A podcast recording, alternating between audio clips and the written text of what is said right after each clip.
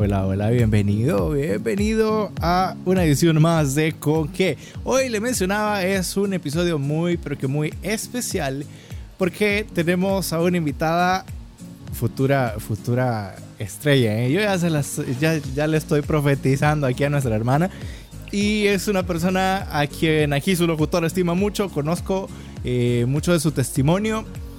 Yo le dije, ¿te animas a venir? Y me dijo, vámonos. Así que, eh, pues el día de hoy, el tema del día de hoy es, eh, vamos a dividirlo en dos partes, por cierto. Y la primera parte es mi testimonio y borrando, quitando las barreras que mi propia mente puso. Así que ya le voy a presentar aquí a nuestra invitada. Eh, su nombre es Olga Rivera. Dios te bendiga, Olga. Bienvenida a Con qué. Hola, hola, buenas tardes. Bendiciones, Dios te bendiga. Muchas gracias por la invitación. Es un honor, es una emoción.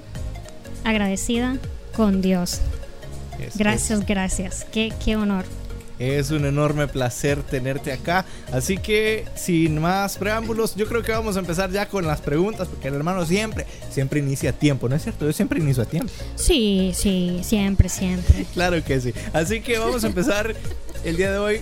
Creo que para conocer a alguien o para conocer su testimonio, es necesario remontarnos hasta el principio de las cosas.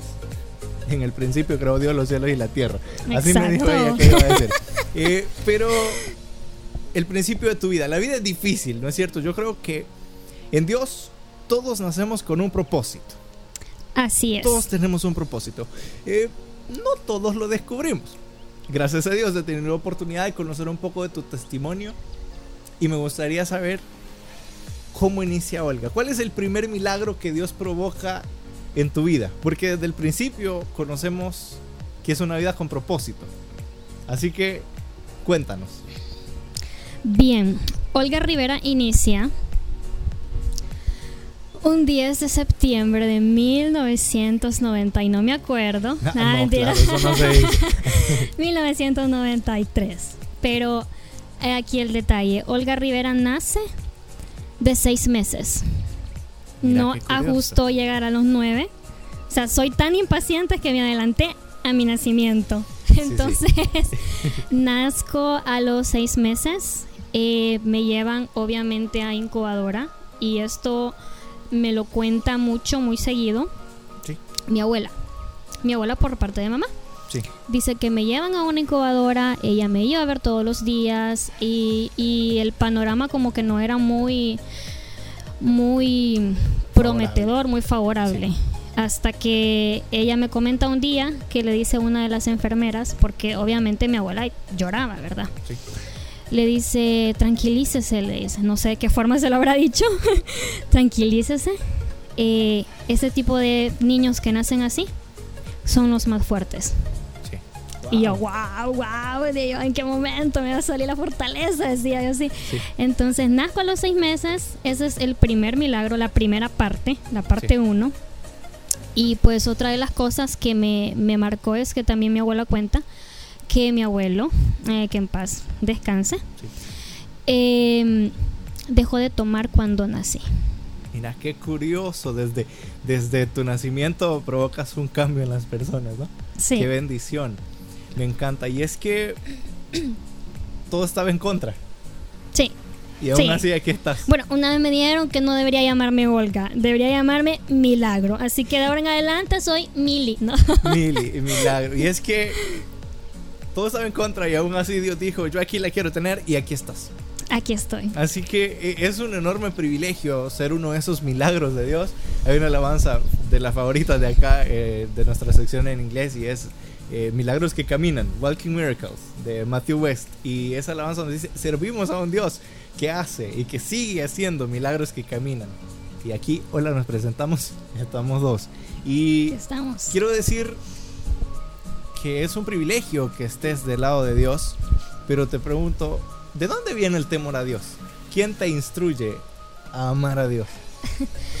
Fíjate que eh, yo crecí con mis abuelos. Obviamente tengo a mis padres, pero por, por motivos de, de que nací a tan tan rápido, entonces, y mi abuela con más experiencia, y, porque soy la, primera de tres. Entonces tomó la decisión de cuidarme por lo de la experiencia, ¿verdad? Entonces, em, por ella fue que nace el temor a Dios. Ella, básicamente, o sea, nací en un lugar cristiano. Crecí, crecí, porque no, no nací por lo de mi abuelo, luego todo cambió. Nací en un, en un eh, hogar cristiano, a la iglesia, etcétera, escuela dominical, que de hecho está por aquí cerca la iglesia donde asistí. Entonces, em, ella siempre me inculcó eso, el orar, el, las cositas de niños, de Dios.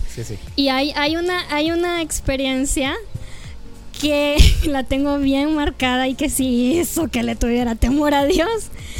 Y es que una vez... Eh, mi abuela me dio una manzana. Yo quería escuchar esa. Manzana, pero así grandota. Eh, bueno, te vas a comer esta manzana. Y yo, ay, no, como toda niña normal, ¿verdad? No, no quiero. Entonces em, me la empecé a comer, pero luego me salí de la casa. Me fui a un rinconcito para abajo. ¿Y qué crees que hice? ¿Qué, qué hizo, hermano? La escondí. Subí y le dije, como en la casa son gradas, me, mami, le, porque le, le, digo mamá, yo, yo dicho tengo dos mamás y dos papás. Entonces, mami, ya me comí la manzana. Te prometo que no me vio nadie esconderla. Yo lo sé, yo recuerdo que nadie me vio. Y me dijo ella, mentiras, anda a sacarla donde la escondiste. Hasta ahí todavía, en verdad. Y yo le, pero ¿por qué yo me la comí? La fuiste a esconder hasta que me hizo ir a traerla y le pregunto, mami, ¿cómo, cómo supiste que la escondí? Es que Dios me dijo.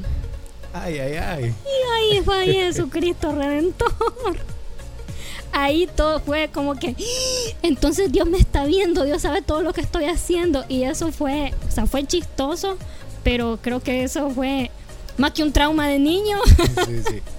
Hizo que, que le tuviera temor a Dios es algo que te marca, ¿no? Porque tal vez a esa edad nosotros sí sabemos que Dios existe, sí nos instruyen en un par de cositas, pero no es como que tenemos presente, Dios nos está viendo todo el tiempo. me imagino lo, traumatizante para la Olga chiquita. Dios santo, no puedo respirar mal porque Dios me está viendo. Y, Hoy me gustan las manzanas. Ah, qué bendición. Y pasa, pasa el tiempo, Olga, y avanza tu testimonio. Creo que abarcar todo el testimonio sería para como cinco programas. Yo encantada. ¿eh? vamos a tenerlo.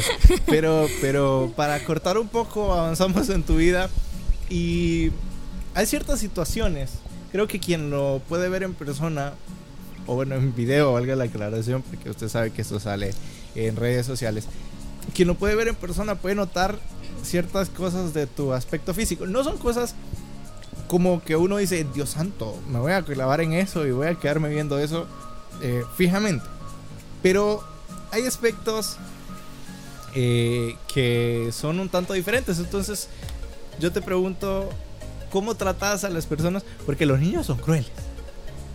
Sí.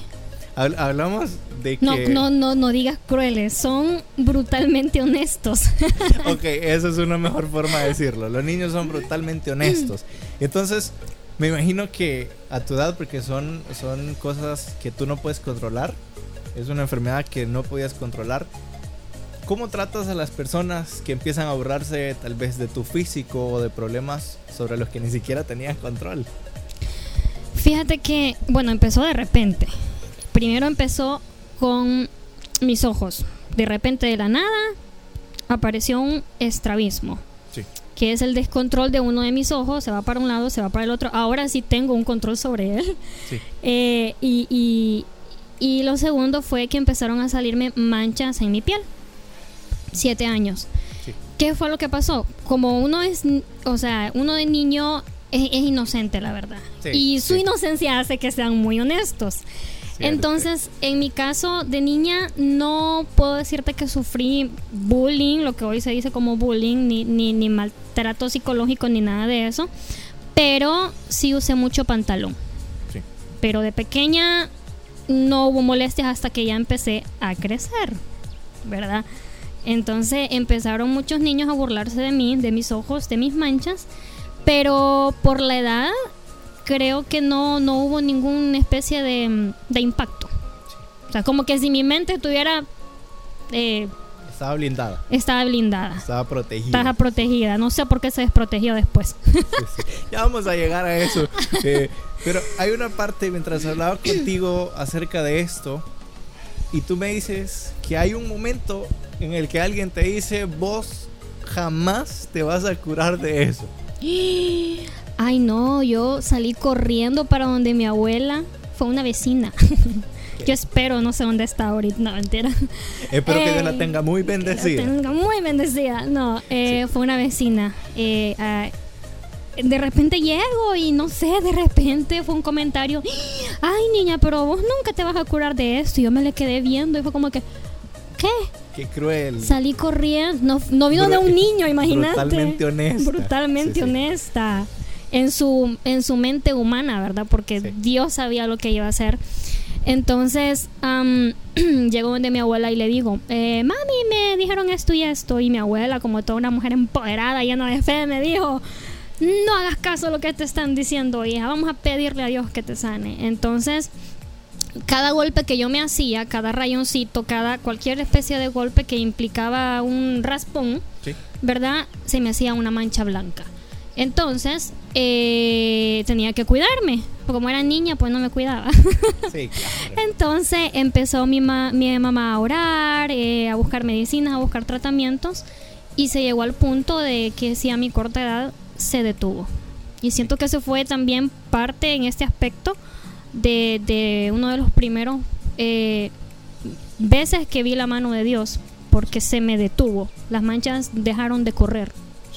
Y era algo, era algo que, que ya lo mencionabas antes, iba a seguir avanzando y, y, no se detenía, pero la fe, mira, yo, comentario mini paréntesis, yo admiro a las mamás que tienen esa fe que parece que mueven, esa fe que mueve montañas. no, es que parece, no es que parece. montañas. Es una fe que mueve montañas. Y, y tu mamita te dice, Dios te va a curar.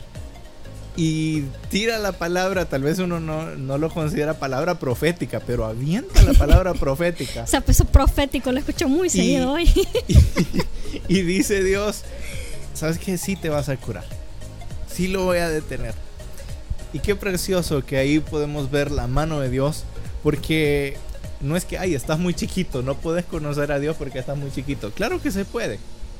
Tal vez en mayor o en menor medida, pero sí se puede. Y hablando del blindaje de hace unos minutos, tú nos decías, yo estaba pequeña y a pesar de que sí me molestaban, no importaba mucho. No, no, les prestaba mucha atención. Usaba pantalón también. Así que no, no es algo como muy relevante. Pero cuando vas creciendo, de los 15 en adelante, todas las cosas empiezan a doler. De 14, 15 en adelante, independientemente de quién usted sea, a usted le empezó a doler todo de los 14 en adelante. Che, que a los 15 yo no sé. Porque me siento diferente. entonces a los 15 todo cambia. Entonces te pregunto yo, ¿ese blindaje se mantiene hasta esa edad? En parte, mm, sí, un poco. Pero ya las burlas no venían de niños, ya las burlas venían de personas de mi edad, ¿verdad? Mis vecinos, eh, que todavía ahí viven, los conozco. Un saludo. no hay rencor, un saludo a mis vecinos, ¿no? Entonces, pero eh, me decía que tú tienes, tú pareces eh, que en mapa y yo, y él era Chelito. Bueno, es Chelito. Ay, pero vos pareces papel bon, le decía. Sí, sí. Entonces, así iba. Eh, pero empezó a afectarme cuando em, empecé a prestar más atención en cómo yo me veía. Sí. ¿Verdad? Eh, eh, empezar a verme en el espejo. Las personas de, se me quedaban viendo y era como que, ay, Dios mío, ¿por qué se me quedan viendo? Y, ay, no, no, no, disimulen, por favor. Entonces, eso a mí me, me calentaba la cabeza, como decimos en el buen salvadoreño. Entonces, no lo toleraba. Sí, y es que eh, ya empezaba a molestar un poquito más. Pero entiendo que tal vez no molestaba tanto. Hasta que llega un momento, te voy a recordar un par de palabras. Eh, hay una hamburguesa que empieza el primer diagnóstico, el diagnóstico feo, ¿no es cierto? Sí.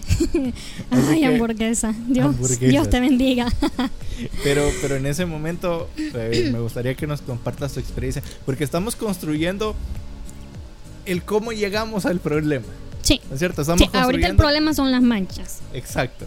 Pero luego empieza a crecer y el problema se transfiere hacia otro lugar y yo recuerdo, empieza con una hamburguesa. ¿Cómo es que una hamburguesa nos, nos, llega a, un problema? ¿Cómo es eso? Sí, vaya, fíjate que todo tranquilo.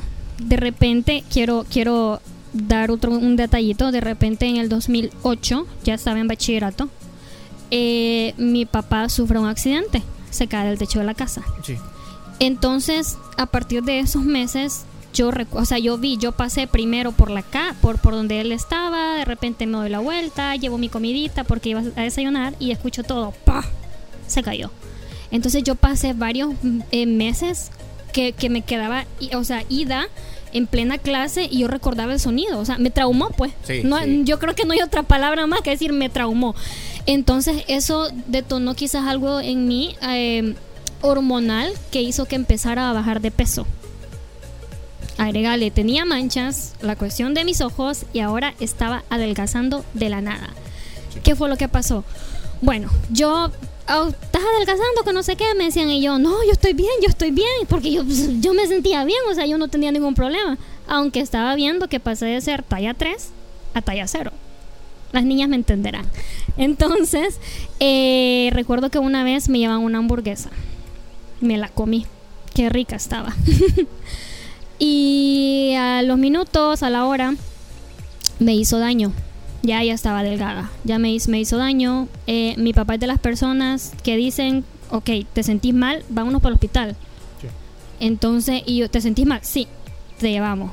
Me lleva y me dice el doctor, todavía recuerdo, eh, me, me, analizó, me dijo que tenés, bueno, pues regresé toda la comida, me siento mal, estoy deshidratada, no sé.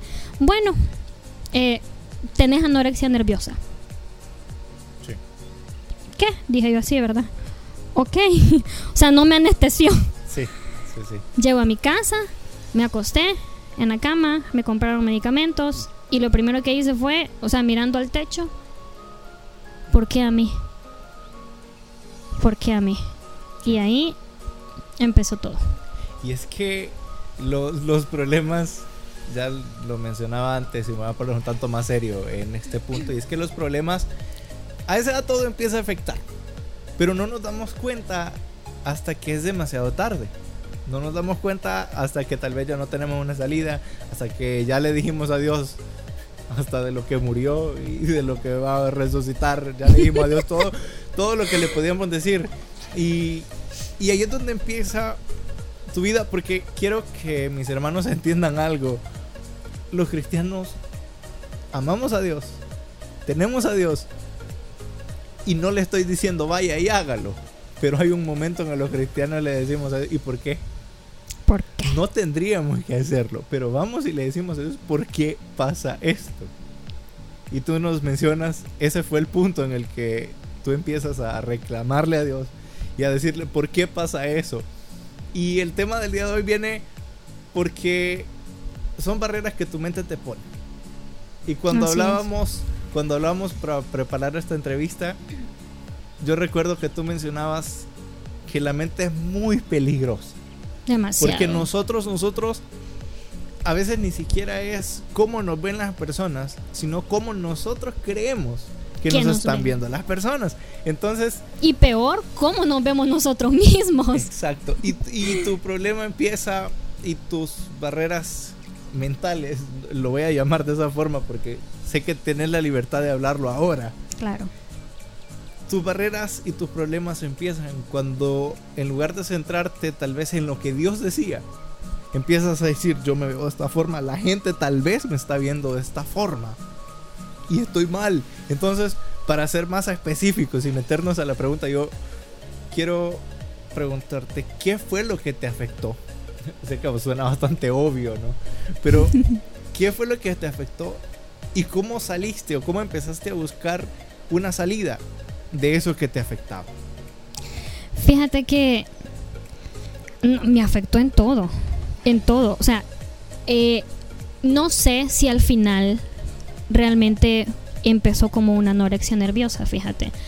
Pero empecé sí a tener cierto desorden en, mis horarios para comer, en mis horarios. No era que no comía, porque de comer yo siempre he comido. Entonces, eh, y me empezó a afectar el hecho de que veía a otras niñas ya estando en la universidad. Lo único bueno que yo puedo decir en, ese aspecto que me pasó en la universidad fue que le perdí el miedo a usar pantalones.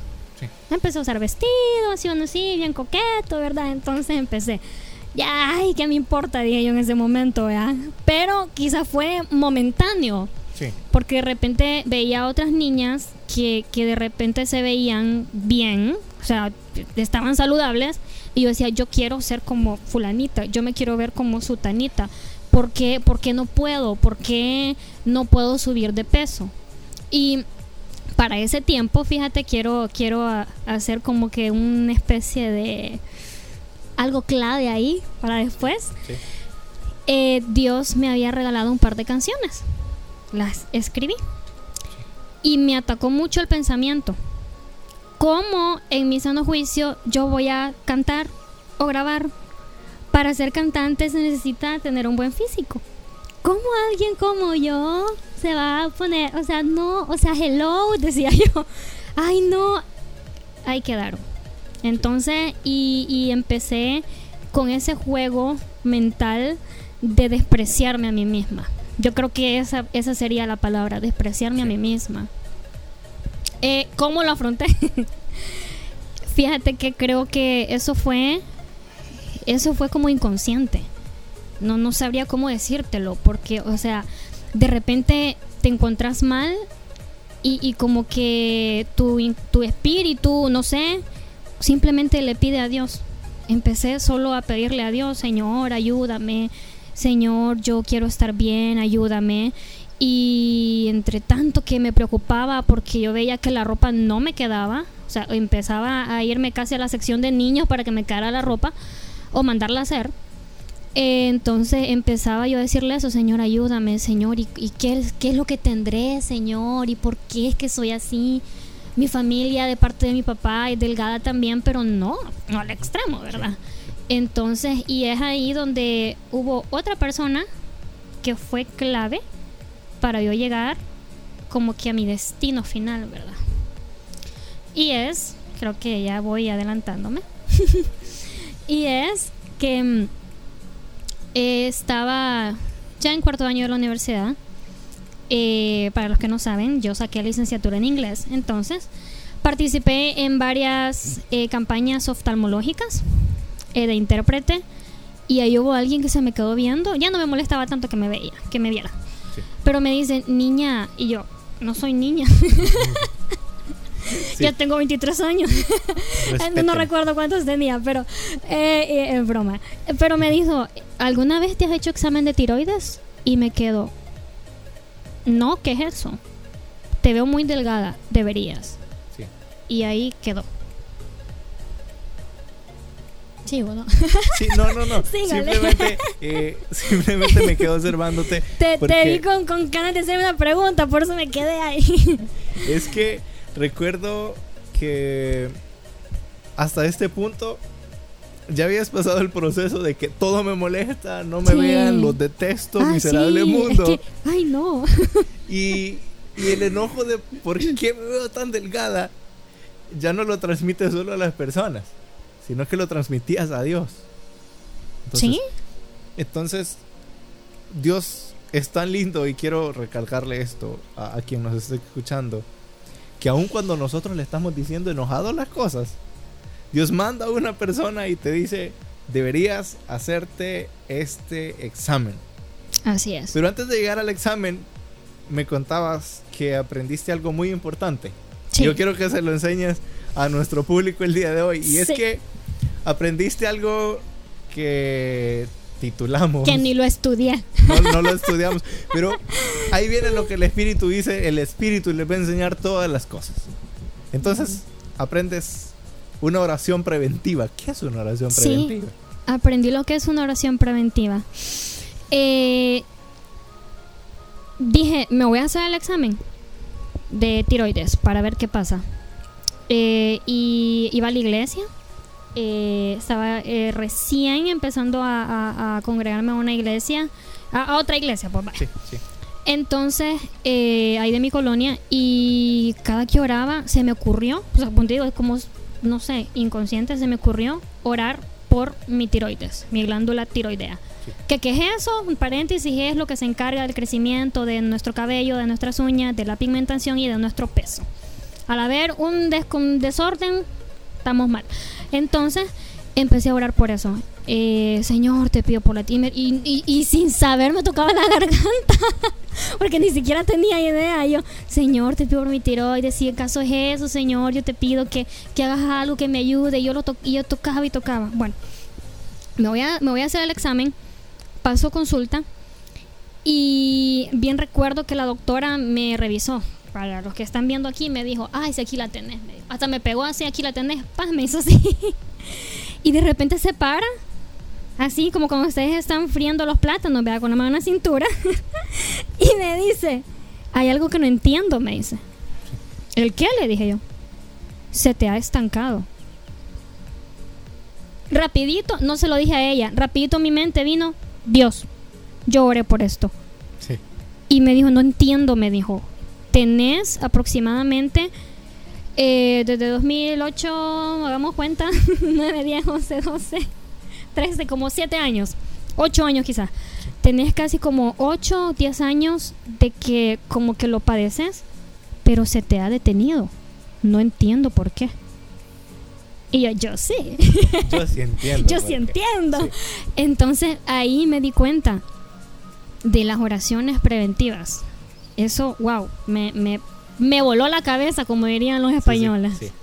Y es que a veces escuchamos las cosas y ok, yo entiendo, yo sé que hay que prepararse, pero hasta que lo vivimos, no entendemos del todo cómo funciona y no lo vamos a entender hasta que estemos allá, ¿no es cierto? Pero no entendemos del todo cómo funciona el reino, pero son pequeños lapsos, son pequeñas cosas que el Espíritu nos enseña y es hermoso si usted está con un examen próximo a hacérselo, eh, le invito a que haga oraciones oraciones antes de estar. No es. Nuestro pastor tiene una frase y él dice: Es inteligente aquel que busca a Dios cuando está enfermo. Obviamente está buscando a Dios, es, inteligente. Pero es un genio aquel que busca a Dios cuando ni siquiera tiene problemas. Así que, si no está en el problema todavía, siga, busque a Dios, prevenga todo eso y le aseguro que las cosas van a mejorar. Así es. Entonces, te, te diagnostican hipotiroidismo, Dios te recuerda, se te detuvo por esto, pero empieza un subibaje emocional. Montaña rusa, diría yo. Empieza, empiezas a decirle por qué, para qué. Y tú me explicabas algo y es que le dejabas la responsabilidad totalmente a Dios. Sí, eh, sí. Empiezo con tratamiento. Eh, aquí se lo voy a revelar cuál es. Eh, una pastilla diaria antes del desayuno. Sí. O sea, ahí sí sabré decirte que empecé a desayunar. Porque si no, no podía desayunar. Entonces, eso fue un buen comienzo. Sí. Empecé a tomármela en el 2016. Eh, parte del 2016-2017. Empecé a tomarme la pastilla. Y ahí es donde empezó todo ese problema en el que me veía y no me gustaba lo que veía. No me gustaba. No me gustaba. Y ahí es donde decía, ¿y cuándo? Y una persona impaciente, o sea, imagínense. ¿Y cuándo? Y Señor, ¿en qué momento? De repente viene alguien y me, y me dice, una persona que aprecio mucho, estimo mucho, y sé que no me lo dijo con mala intención, sino que me lo dijo así, un comentario. Aquí es como diríamos, me dice, ay niña, me dice, si bien recuerdo, ay, como la amo a ella. ay niña, me dice, eso es para que tomes pastillas para toda la vida. Hay más traumas en mi vida. Nivel de bloqueado. Entonces, y me quedé. Bueno, le dije yo así, ¿verdad? No le, no le podía decir nada. Entonces, y, y ahí eso activó. Eso activó que yo dijera: Yo le voy a pedir a Dios que me sane. porque sé que me puede sanar. Entonces ahí empieza toda esa montaña rusa en el que a veces iba con pilas, ay, me voy a tomar la pastilla, aquí voy, que no sé qué, y de repente, no, no quiero. Ya me harté. ya me harté, decía yo. Ya no, no me quiero tomar pastillas. ¿Y por qué me las tengo que tomar? ¿Que acaso Dios no me puede sanar así nomás? O sea, imagínate. Ay, Dios. No intenten eso en casa, por favor. Entonces, y ahí pasó lo que tenía que pasar. Olga Rivera en el 2018, si mal no recuerdo, se deja de tomar la pastilla porque ella decía que Dios la iba a sanar. Y es que un pequeño paréntesis, ¿no?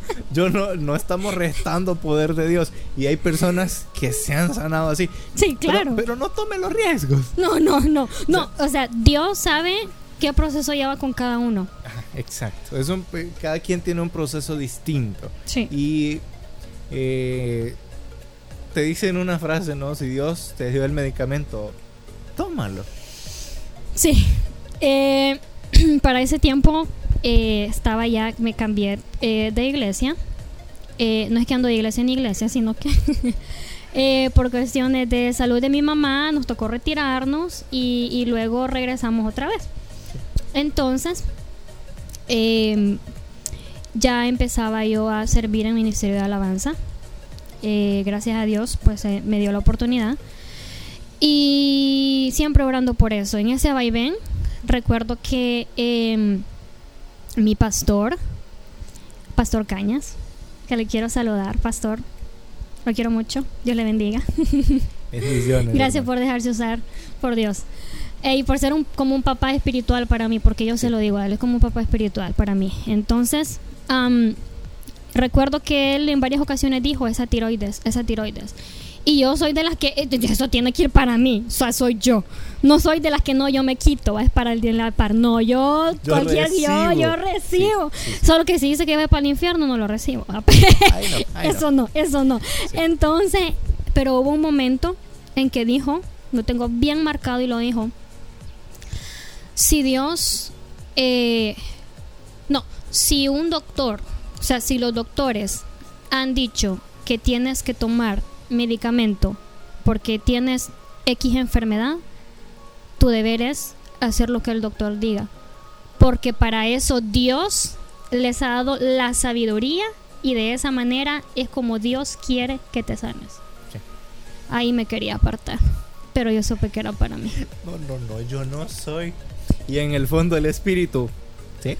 Sí. Sí, es usted. Y yo, ah, dije yo así. Entonces, fue tipo, entonces no me vas a sanar así nomás. Retomé el medicamento. Y quiero mencionar que las manchas yo solo las tenía en mi pierna derecha, como en mi pantorrilla. Y a causa de esa necedad, pues me salieron en mi pierna izquierda. Sí.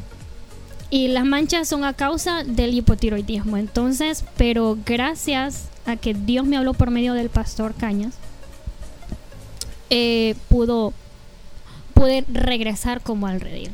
Y también quiero saludar al pastor Julio, por cierto. Bendiciones, Pastor Julio. Saludos, hermanos. Dios les bendiga muchísimo. Así que yo eh, les recuerdo, mis amados hermanos, Dios tiene el poder para hacerlo. Sí. Dios lo puede hacer. Sí. Como nosotros queremos. No. no. Así que eh, cada quien tiene un proceso. Entienda usted parte del Espíritu. Dios tiene poder infinito para sanarle de la noche a la mañana. Pero Pablo también decía a veces, ¿no? ¿Quién me va a librar de este aguijón? Señor, quítamelo. Y le decía a Pablo, quítemelo, por favor. Te aseguro que te serviría mil veces mejor si me lo quitas. Yo nomás digo. Pero dice que tres veces se lo pidió al Señor. Pero dice, por alguna razón no lo ha hecho. Y sabes, para ese punto me costó dejar de reclamarle porque hubo un momento en que yo lloraba y, y, y, y yo le decía literalmente, ¿por qué me tienes así si yo no te pedí estar así? Sí, ay. Y, es que nos empezamos a enojar con Dios. Empezamos a culpar a Dios.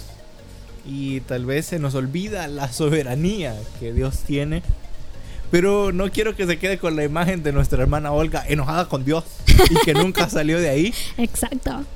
Porque, y aquí viene algo muy importante. Tú leyendo la Biblia descubres algo. Sí. Eh, empiezo a leer la Biblia y de repente leo.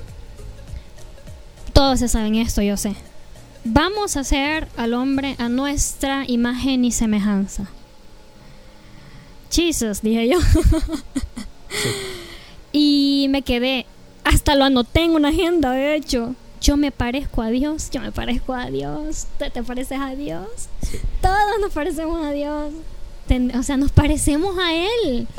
Eh, lo único es que somos seres humanos y que obviamente el, el pecado está en nosotros, pero también tenemos amor, también tenemos paz y lo, si lo practicamos, pues, practicamos ¿verdad? Cabal, entonces si dejamos morir nuestra carne.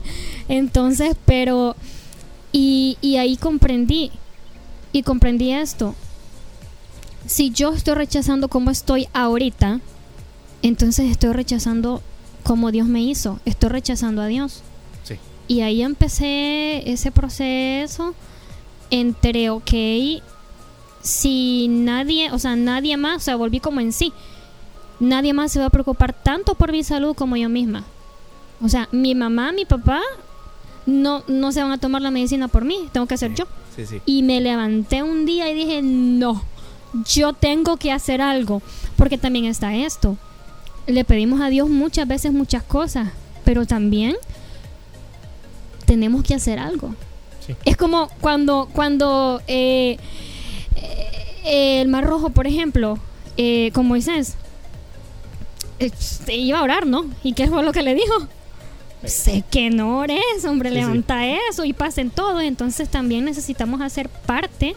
Si yo, quería, si yo quería sanarme, tenía que tomar los medicamentos. Punto. Y Dios iba a hacer el resto. Tenemos medicamentos, tenemos a Dios. Métale a las dos. No descuidemos una ni descuidemos la otra. Exacto. Es, se lo voy a poner con ejemplos de comida porque a mí me gusta comer bastante. Creo que se nota un poquito. Eh, es como que yo viva solo y yo digo tengo hambre. Y obviamente tengo hambre. Pero si yo no me pongo a cocinar y estoy viviendo solo, no me van a alimentar. Dios me ama.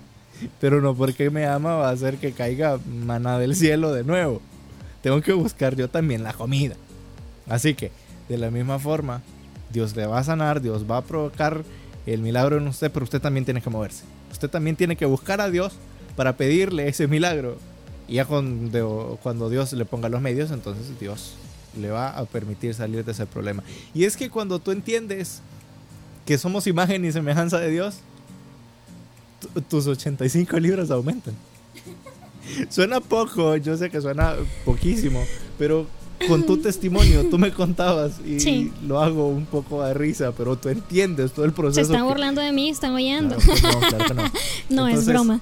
Tú entiendes, ya me sacaron de acá. Entonces, tú entiendes que de esas 85 libras empieza a aumentar.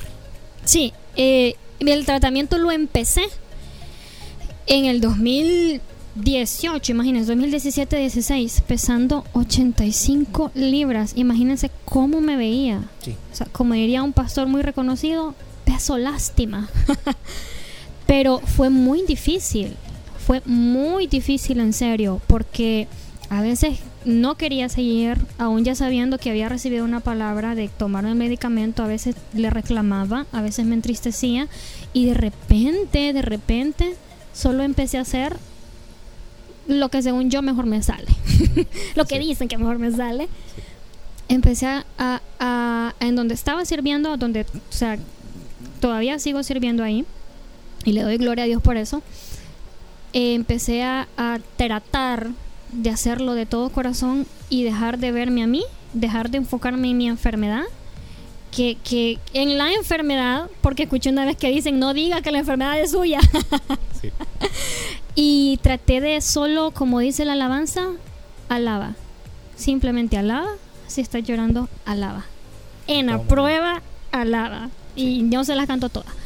Eh, empecé a hacerlo y vi como las cosas empezaron a cambiar un poco porque mi vista ya no estaba en mí, sino que ya estaba en el Rey de Reyes, en el Sanador. Ahora estabas mirando, como dice la Biblia, al blanco perfecto Exacto. Ahora tenías tu mirada justo en el lugar donde tenía que estar desde el principio. Y, no lo digo como crítica, sino como algo que todos en algún momento o creciendo en un hogar cristiano debería debió de haber sido así se supone no sí pero pero creo que hasta que tenemos un punto de encuentro con Dios hasta ese momento es que entendemos la soberanía de Dios y aceptamos la soberanía de Dios en nuestras vidas una pregunta que no estaba no estaba preparada desde antes pero quiero que compartas porque me gustaría que conociéramos es cuál es tu punto de encuentro con Dios. ¿Dónde realmente conoces quién es Dios? Y empieza el cambio en tu vida. porque el cambio empezó durante muchas veces y, como los lunes de la dieta, ¿no? El lunes empieza. Pero... ¿cuál no dice de qué año. Exacto. ¿Cuál es tu punto de encuentro con Dios? Fíjate que fue justo, fue justo en el momento en el que escuché esas palabras. Si Dios ha puesto a los doctores para que te digan qué hacer, debes de hacerlo. Ahí, ahí, o sea, ahí yo supe que no, no tenía para dónde. Y, y a veces, como Pedro, miraba para las aguas, pero empecé como a agarrarme de ciertas alabanzas. Que se convierten de repente como en nuestro lema, fíjate.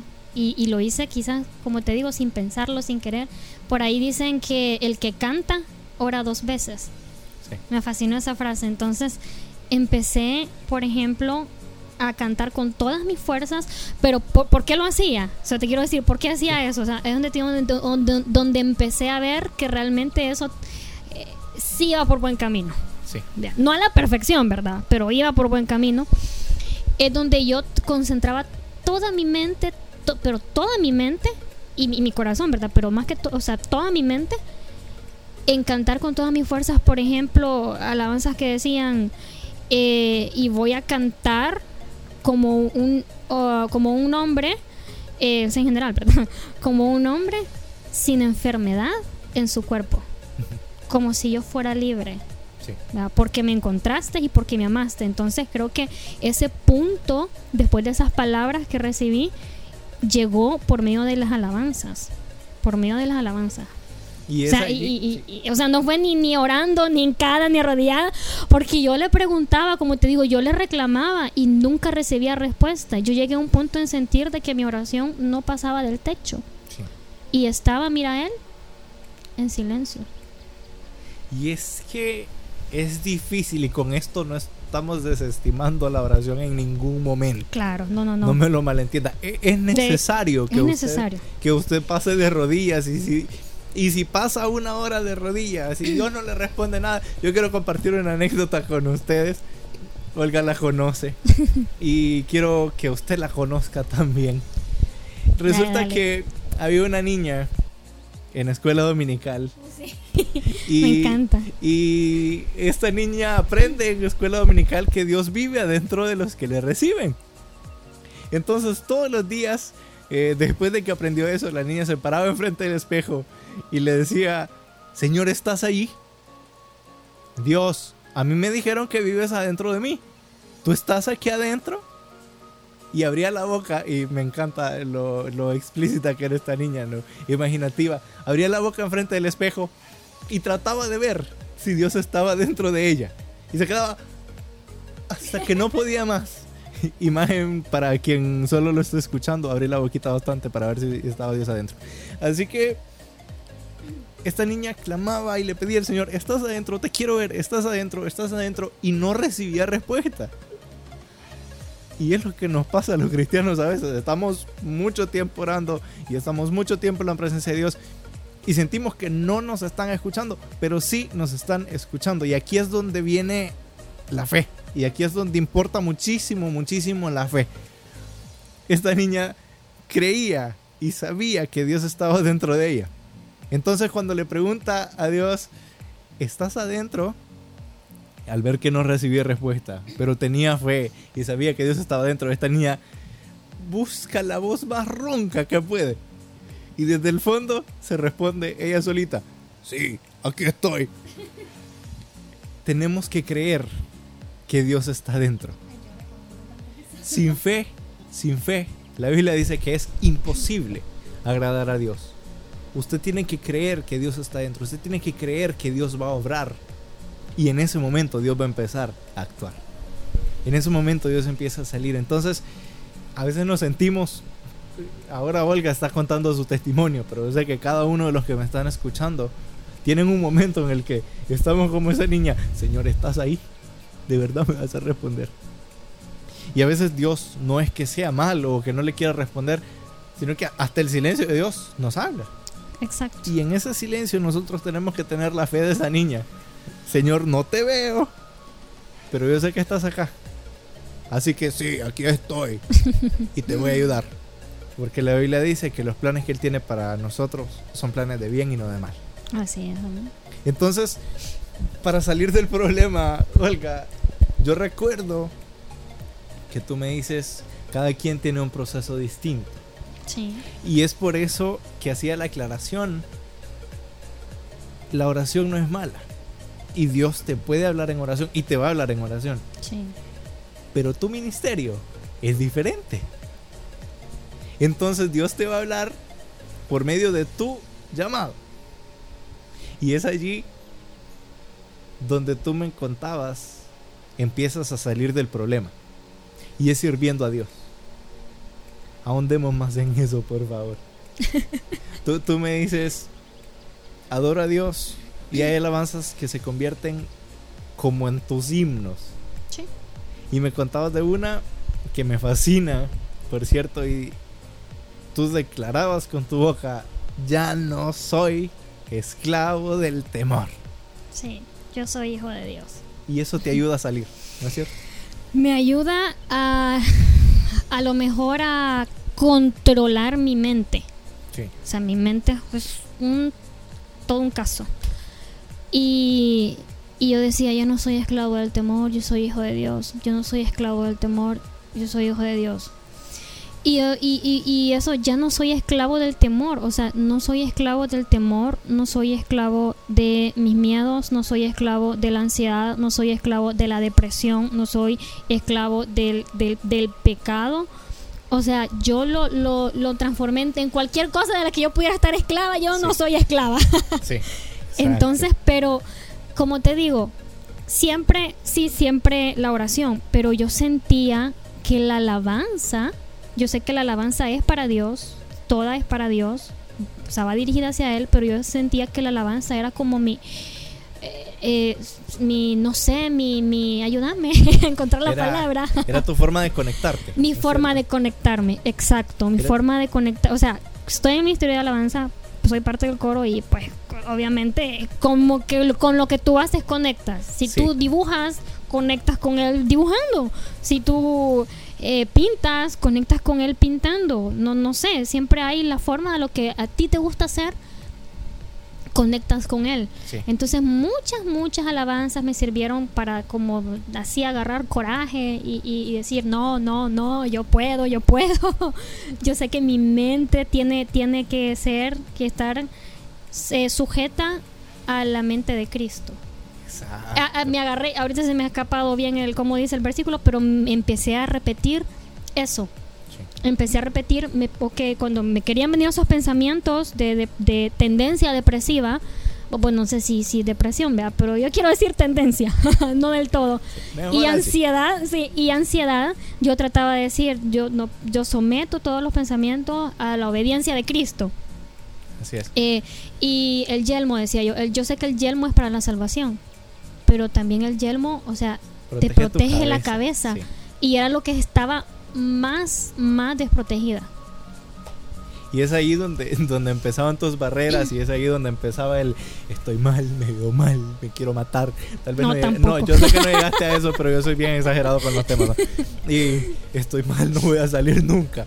Sí, Entonces, la Biblia tira luz en medio de esas oscuridades y de esas tinieblas y aprendes algo y para quien lo esté escuchando y sufre de esto, te regalamos el tip porque ya está escrito en la Biblia. Lleva cautivos tus pensamientos a la obediencia en Cristo.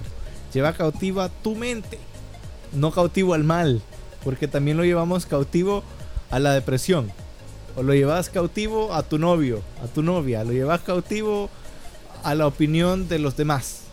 Y tiene que ser cautivo al pensamiento de Cristo. Porque en Cristo es que somos libres. Y en Cristo es que si ustedes la ven así donde está ahora y si ustedes eh, entienden que ella tiene libertad para hablar, no es porque pudo sola. Porque tiene poder y porque está empoderada y porque arriba las mujeres. No, no lo hizo sola. Es porque en Dios podemos ser libres. Así es. Y, y sabes, antes, yo bien ah, recuerdo que antes yo decirte que pesaba, siempre supe cuánto pesaba. Sí. Aquí revelándoles un secreto, siempre supe que yo pesaba 85 libras y que no pasaba de ahí. Pero cuando me preguntaban, nunca contestaba. Evadía el tema, decía, no me acuerdo. Y yo sabía, porque me dolía en el corazón. Sí. Me dolía mucho, entonces yo empecé a pedirle al Señor que, que me ayudara con ese sentir. Y, y ahora yo te puedo decir, cuando inicié el tratamiento empecé pesando 85 libras. Ahora eh, todavía sigo en tratamiento eh, al pie de la letra. Pero ahora, eh, si mal no recuerdo, o si de verdad no me acuerdo muy bien, peso creo que 100. Estoy todavía por debajo de, lo, de, mi peso ideal. Pero ahora ya no me miro y digo, ay, cómo me veo, ay, que no sé qué. No. Ah, estoy bien. Estoy, yo sé que poco a poco eso es lo otro. O sea, no ha sido rápido. Si contamos 2016 a 2021, ¿cuánto tiempo ha pasado? Y empezó en el 2008, que de repente bajé. ¿Cuánto tiempo no ha pasado? No sé cuánto tiempo más va a pasar, pero mientras siga así, yo voy a seguir alabándole, adorándole, sirviéndole con todo el corazón. Y yo sé que todavía va a seguir trabajando en mí. Porque a veces, a veces uno tiene sus momentos. Tiene sus momentos depresivos. Entonces eso es normal. Lo que no es normal es caerte, como escuché una vez, y quedarte en el suelo. Eso sí no es normal. Si te caes, como te decía ayer, creo, si me caigo, me levanto, si lloro, me seco las lágrimas, pero de que llego, llego, pero con Dios. Sí, exacto, de la mano de Dios. Es que eh, nos vamos a caer, pero es una lucha de todos los días. Exacto. Así que levántese, sacúdase el polvo, límpiese la carita y a orar. Quiero cerrar con estas últimas frases. Y es que tu abuelo que ahora gracias a Dios está en la presencia de Dios y le está adorando en persona y qué privilegio. Y quiero honrar la memoria de tu abuelo con eso. Es que tu abuelo te enseña que la oración es la solución hasta para los problemas chiquititos. Sí. Eh, yo recuerdo, es que siempre. Eh, pasé un momento también que también fue muy depresivo, muy ansioso eh, a la hora de hacer un examen eh, de la universidad tenía que llegar a X puntaje para graduarme. Los que estudian inglés saben que lata me dio. Eh, puedo decir lata, ¿verdad? Sí. sí, que lata me dio ese examen.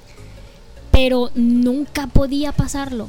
Y siempre estaba eso, señor, aquí estoy, necesito, que yo quiero graduarme, ¿y qué pasa? Nada. Y aparte, a pesar de que me decían, vas a poder, vas a poder, entonces, eso que parecía sencillo, era mi lucha también. Entonces, y mi abuelo recuerdo que justo el día, fíjate que todas las veces que lo hice, no, no tuvimos la, chance de orar. Y ese día llegó a la casa y me dice, ¿para dónde vas a hacerme el examen? Y, y él me, me, decía esta frase, eh, monito. Yo no sé si parezco monito, pero... eh, venís monito, me decía, eh, vamos a orar. Sí. Ok, le decía yo. ¿Te dolía la cabeza, Arnold? Podías, tú, o sea, lo podías, te lo podías encontrarte conmigo, él no te podía conocer y tú de repente decías, aquí con dolor de cabeza, te decía, no hombre, vamos a orar. Te dolía un pie, vamos a orar. De cualquier cosa para él siempre fue la solución. Y ahora que él partió, no hace mucho de hecho, hace un par de meses, siento que ha sido el legado que me ha dejado. Porque ahora, ahora yo pienso, obviamente, o sea, todos extrañamos un familiar y digo, si estuvieras aquí me dirías, vamos a orar. Y luego me respondo solita, tengo que orar yo. Tengo que orar, claro que. Y ese es, ese es el legado que todos deberíamos dejar. El, amor a Dios, la cercanía con Dios, porque al final eh, escuchaba un comentario y me decían, dentro de tres generaciones no se van a acordar de quién eres. Y muy probablemente así sea. Pero tus hijos sí se van a acordar del legado que les dejaste. Tus hijos, cuando Dios te permita tenerlos, se van a acordar. Mi mamá oraba. Entonces yo tengo que orar por todo. Mi mamá cantaba cuando necesitaba a Dios. Entonces yo tengo que cantar para adorar a Dios. Y eso va a pasar de generación en generación en generación. Porque el amor de Dios y la misericordia de Dios dice que llega a millares. Así que los que ya son papás, creen ese tipo de hábitos de cercanía con Dios. Y los que todavía no lo son, cuando lo sean, háganlo. Para los chiquitos, para los que tienen sobrinitos, primitos, hermanitos, no solo es necesario ser papás, ¿no? También podemos ser el hermanito que me enseñó a orar, el hermanito que me enseñó a adorar a Dios. Enseñar a orar y también orar por los demás, porque eso también lo aprendí de él. Él aún estando enfermo, te lo digo, te lo prometo en serio, aún estando enfermo, él oraba por los demás. Me admiraba tanto y eso también me dejó muy marcado. Orar por los demás, no importa lo que te han hecho, si te han dicho algo, si te han ofendido, si se han portado mal contigo, si no te saludaron, que si te sacaron del ministerio, de lo que sea, siempre ora por los demás, porque es, lo que nos ha mandado a hacer Dios. Y amarlos también, pues cuesta, pero. cuesta. A veces, a veces. Señor, yo, yo, yo sé que tú es la venganza, dicen por ahí, pero hazme instrumento. a veces es como que si estamos leyendo la Biblia y pues también nos mandó a amar. Uy, Señor, se me quitaron los lentes, no puedo ver. Pero a eso nos mandó. Así que oremos, oremos en todo momento. La Biblia dice orad sin cesar. Así que hay que orar, hay que mantenernos cerca de Dios. Y para cerrar simplemente quiero decirle un par de cosas. Eh, los ojos siempre tienen que estar puestos en Jesús. Si Pedro, hablaba esto con mi hermana hace unos, hace unos días, si Pedro hubiera seguido viendo a Jesús, no se hubiera hundido. Pero Pedrito vio el agua. Pedrito vio el agua. Y se empezó a hundir. Así que los ojos siempre puestos en Jesús. Y por último, quiero dejarle ese consejo. Si dibuje, dibuja para Dios. Si dibujas, dibuja para Dios. Si hablas, hable para Dios. Sea libre. Y, todo, absolutamente todo lo que hagamos debemos hacerlo como si fuera para Dios. Porque en el fondo estamos obrando y estamos sirviéndole a Dios. Así que que tu talento, que lo que Dios te ha dado, que lo que Dios te entregó, no sea para tener fama, no sea para verte bonito, no sea para presentar programas de radio. Sino que sea para servir y para honrar a Dios. Que todo lo que el Señor te entregó, ahí en la eternidad, cinco talentos me diste, Señor, y estos cinco, aquí los multipliqué. Diez me diste, aquí los multipliqué. Uno me diste, Señor, pero yo no lo escondí. Yo sí lo usé para tu gloria. Así que recibes palabra profética. Qué difícil es decir eso ahora, porque ahora todo el mundo tiene palabra profética. Pero recibes palabra del Señor. Pero eso es para el siguiente programa. Y precisamente por eso estoy preparando el terreno. Recibes palabra. Me engañaste, yo pensé que me iba a decir algo. ya estaba esperando, ya. Habla, papá. Y, y recibes esta palabra en la que alguien te bendice y empieza otro proceso. Sí. Pero no vamos a llegar a eso. Si quieres saber sobre ese proceso, escúchenos el próximo martes. Eh, Recuerda, yo empezaba y le decía futura cantante, futura estrella. Y es precisamente por ese proceso y por esa palabra que yo le digo eso. Así que no le revelo el secreto todavía, pero si quiere escucharlo, escúchelo el próximo martes. Sí, pero, pero no del todo, hermano. No, me bote aquí la sorpresa.